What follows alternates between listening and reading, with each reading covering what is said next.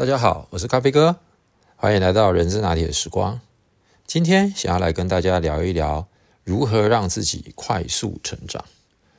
我想，我们从学校毕业之后，进入到职场工作，总是会面临到许多的挑战、压力。那尤其是在部门内部，一定会有很多的工作内容。虽然每个人都有自己的工作职掌。也有属于自己的业务范畴。从比较基层的伙伴们来说，可能是比较执行面的、操作面的、例行性的。那越往上走，可能就会有一些计划性的，或者是专案性的。那甚至于到高阶的时候，我们也就会需要面临到的是企业的营运、外部的环境的评估。还有未来市场的发展，我们都需要广泛的去涉略。但是今天，不管我们身处于哪一个职位，我们总是会面临到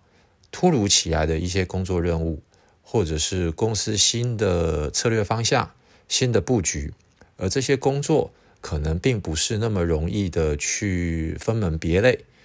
它是属于张三李四，还是呃 Johnny Mary？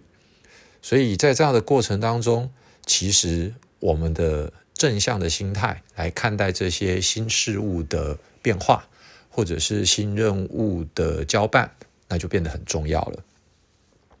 所以呢，呃，咖啡哥今天想要来跟大家聊一聊，大概有九个重点，很简单、很简、很简短的来跟大家分享一下。第一，我会建议我们呢，其实应该要抓住所有的机会。当然，所谓的所有绝对不是贪多嚼不烂，而是当我们的部门或者是主管有了新的专案任务在指派的过程当中，如果这样子的一个任务是我们觉得有兴趣的，我会建议不要用东方人比较保守的态度等着老板来指派，而我们可以自己主动请缨。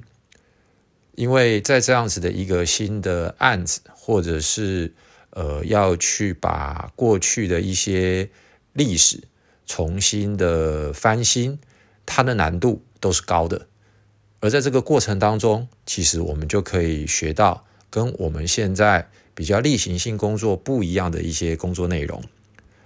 而也借此我们可能就会被激发出需要再去多做很多的调查研究。或者是资料分析，而所衍生的思考面或者是技能面，它自然就会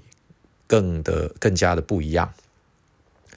那第二个，如果今天的工作是被我们的领导所指派的，往往我们的心态第一个时间都会觉得，这又不属于我的工作，为什么要派给我呢？应该要给谁才对呢？或者是？我现在手头工作都已经忙不过来了，还要给我这个任务。其实又回到刚刚的话题，如果我们的心态是属于比较正向的，我们应该要用一个好的作业方式跟有效率的呃工作的调整，来重新规划目前这些属于例行性的或者是比较多执行面的工作，如何的让它优化。其实这个过程。也就会变成是给自己的一个挑战。我记得我在某一家公司服务的时候，我发现我们的薪酬团队有两位同仁，当然他们要负责的是六家公司。当然这六家公司各有各的一些薪酬的游戏规则，但是大体上而言其实是差不多的。可是他们居然要花到六到八个天工作天才能够完成薪酬的结算。因此，我跟他们共同讨论了之后，我希望他们能够花半年的时间，找出如何提高薪酬结算效率的真正关键。那如果需要我们一起来努力，不管是跟外部或者是跟上级做沟通的，我们都可以一起来努力。那当然，各位可想而知，等到半年过去之后，虽然之前每个月开月会。都会 review 一下，但是等到六个月之后，他们还是两手一摊，说这是没办法的，他就必须要这么多的时间。后来我才发现，其实是因为他们的心态，他们觉得一旦我的工作优化了，那我时间就多出来了。那我时间多出来了，会不会两个人就变成只需要一个人做，另外一个他的工作可能就没有保障？所以后来深入了解了他们的心态之后，我才恍然大悟。而跟他们做完说明之后，他们也才会比较安心的愿意来执行这一个年度目标。当然，又过了半年之后，解决了他们害怕、担心失去饭碗。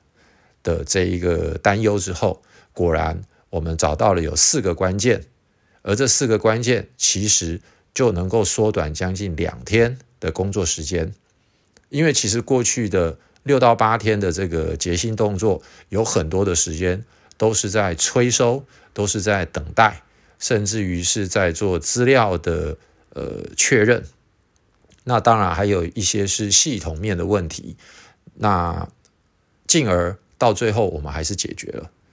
所以，呃，话题回到前面，也就是，呃，一旦他们能够把工作效率提高之后，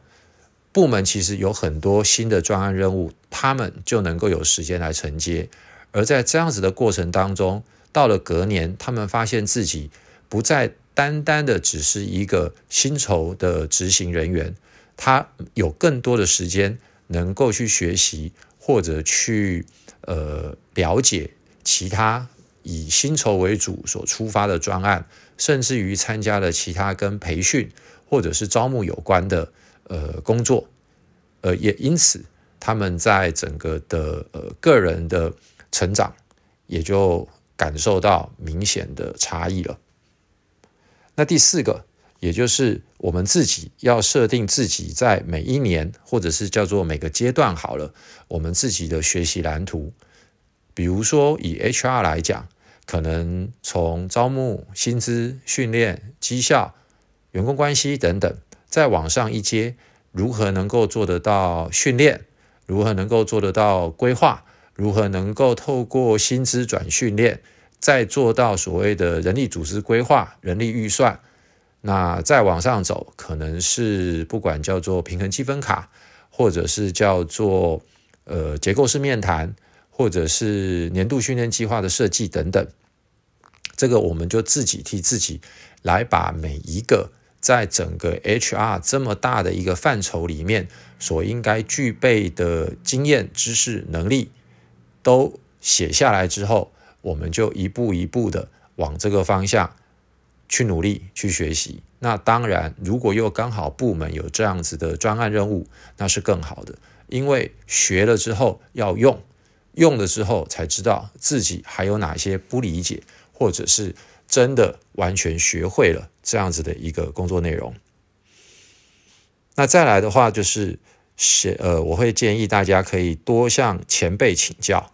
那不管是属于自己的呃直属主管也好，或者是外面如果有一些德高望重、学有专精的专家顾问。在外部上课的训练过程当中，其实除了去学习到知识以外，能够结交到这些同产业的前辈，或者是同样功能的前辈，进而能够透过他们短短的呃时间，但是就能够大幅的缩短我们的学习的时间，或者是犯错的几率，这也是一个很重要的事情。那在这么多的前辈当中呢，如果有一位你认为哇，他呢真的就是我认为在这个阶段我所谓的 role model 哦，那我也会鼓励大家，其实是可以试着跟这样子的 role model 多多的互动，因为从他的人生经历，从他的工作历练，肯定会带来给我们一些不一样的启发跟不一样角度的思考。那当然啦，还有一个就是所谓广泛的阅读。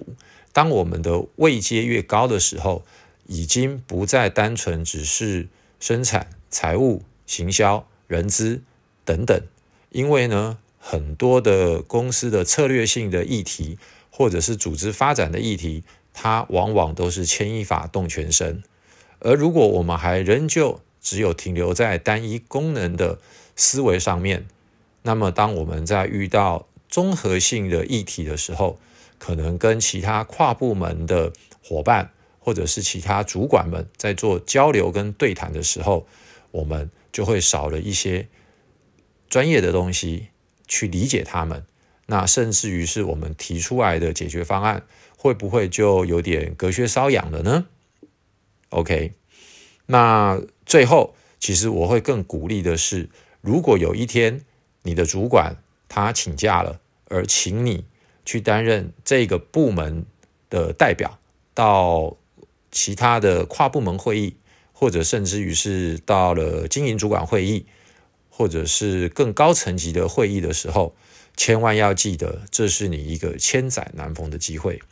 怎么说呢？呃，跟各位分享一下，咖啡哥以前呢，呃，有一次在刚呃晋升为组长没有多久的时候，我的经理因为家里的关系，他没有办法参加总经理主持的这个营运会议，他就请我进去，他就告诉我说：“你呢，什么都不用。”你只需要把我做好了这个档案进去，一个字一个字把它念完就好。那各个副总或者是各个处长，他们有任何问题，你千万不要乱回答，你就把它记下来，交回来给我就好。OK，各位想一想，我是一个组长，而我竟然进去的会议是处长或者是副总级，那是由总经理主持的，那各位可想而知。当我进去的那一刹那，坦白说，我是战战兢兢。而在整个会议长达两个多小时的过程内容，我当然是尽心尽力的把我的经理给我的简报一个字一个字念出来了。可是等到会后，呃呃，在会议我报告完之后的当中，有还有其他副总或处长的报告，而他们提出了一些问题，我还是必须要把它记录下来。各位，你知道发生什么事吗？我居然发现他们讲的是中文，他们的每一个字我都听得懂，但是他们这一大段话的意思是什么，我居然完全无法理解，而我无法做出记录来。所以我回去之后，还好那时候有带录音笔，我把他们的每一每一个字，晚上回家花了整整两天的时间。做成逐字稿，打成会议记录给我的经理看，而就在这个当下，他也成为我日后未来一年，我告诉自己，我必须要去弄懂到底这些的专有名词，到底他们在谈的这些专业的内容，分别代表是什么意义。而因此，我花了整整整一年的时间，我终于搞懂了我们公司的。专有名词、各部门的工作以及各部门他们现在面临的状况，而在这个过程当中，我发现我在那一年的时间，我竟然突飞猛进。而在下一次，当我再一次的进去到了这样子的一个经营管理会议的时候，我发现我竟然有办法听懂百分之五十了。而这个时候，我的内心是非常的雀跃的，因为。我竟然听懂他们说什么了，而在后面，因为我的经理看到我这么的努力，所以呢，他就把我带进去，请我担任会议记录。而在那个当下，我就又告诉我自己：如果今天总经理问副总，比如说生产副总的问题，我除了听得懂之外，我有没有能力回答？而我回答的内容跟生产副总回答的方向跟内容